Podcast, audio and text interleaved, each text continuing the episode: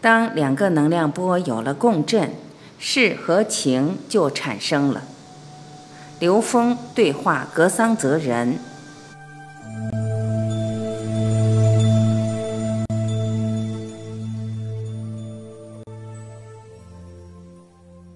刘峰，其实宇宙中的两个能量属性，一个是光，一个是阴。阴的能量和光的能量都是直接连通宇宙终极的，它是高维的。我们知道，最早的宇宙创始是源于振动，振动就是阴的一种呈现形式。这个面具，我把它理解成什么呢？其实所有的振动，它能够形成结构，只有一个原因：同频共振。同频没有发生共振的能量，各走各的路了，互相不能发生。格桑泽人，对汽车和飞机，它一般是碰不上面的。刘峰，您今天跟我说了一个特别重要的，您跟学生开的课题，声音的色彩感相互的干涉，这就是用一种特定的方法，比如您的音频足够的宽，您就可以跟任何一种音频发生共振，您就能感知音频的承载的信息。格桑泽人，对，奏出钢琴的八十八个键就可以跟笋、葫芦或者二胡完全对频。虽然是民乐和西洋乐的结合，实际上音域越宽，它振动的引起共振的空间区域就越大。所以这就是我们常讲的话，叫格局嘛。刘峰，格局在佛教管它叫福德。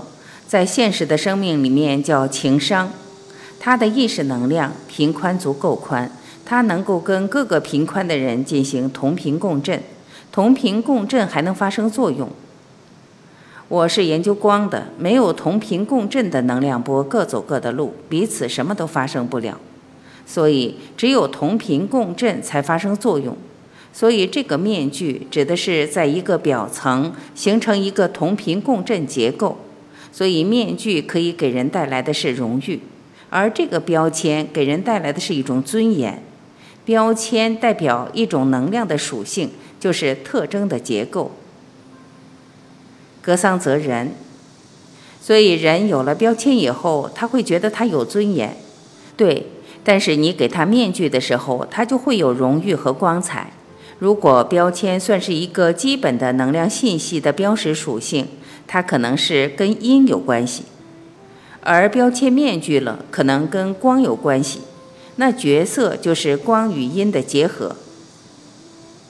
刘峰，你看这个是，应该说是能量的运动关系。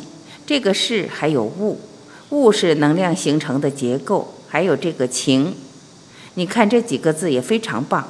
其实这个感，我觉得这个感。实际是能量共振一个呈现状态和状态体现，觉呢是跟感的一个相应，而你看觉字，在中国字里面上面是两个手，一个爻辞的爻，这两个爻指的就是两个手，对，底下一个见字，它本身是一个跟高维连接、获取信息的方式，而且是丰富的信息，抓都抓不完。这个信息我们称它为高维下载，高维下载来的信息，这个觉实际是通天彻地的，关联高维信息的。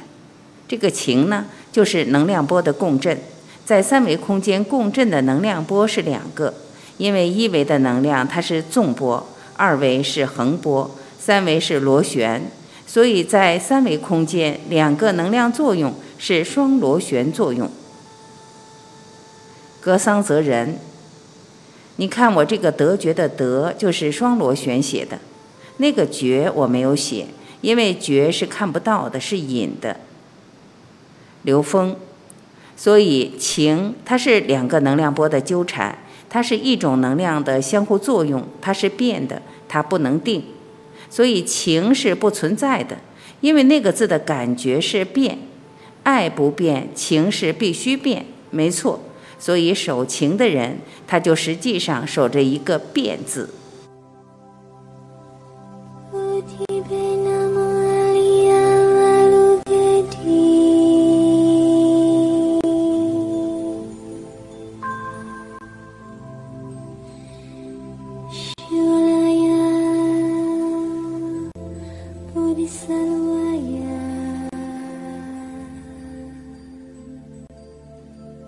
感谢聆听，我是婉琪。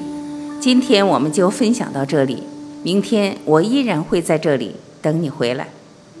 再会。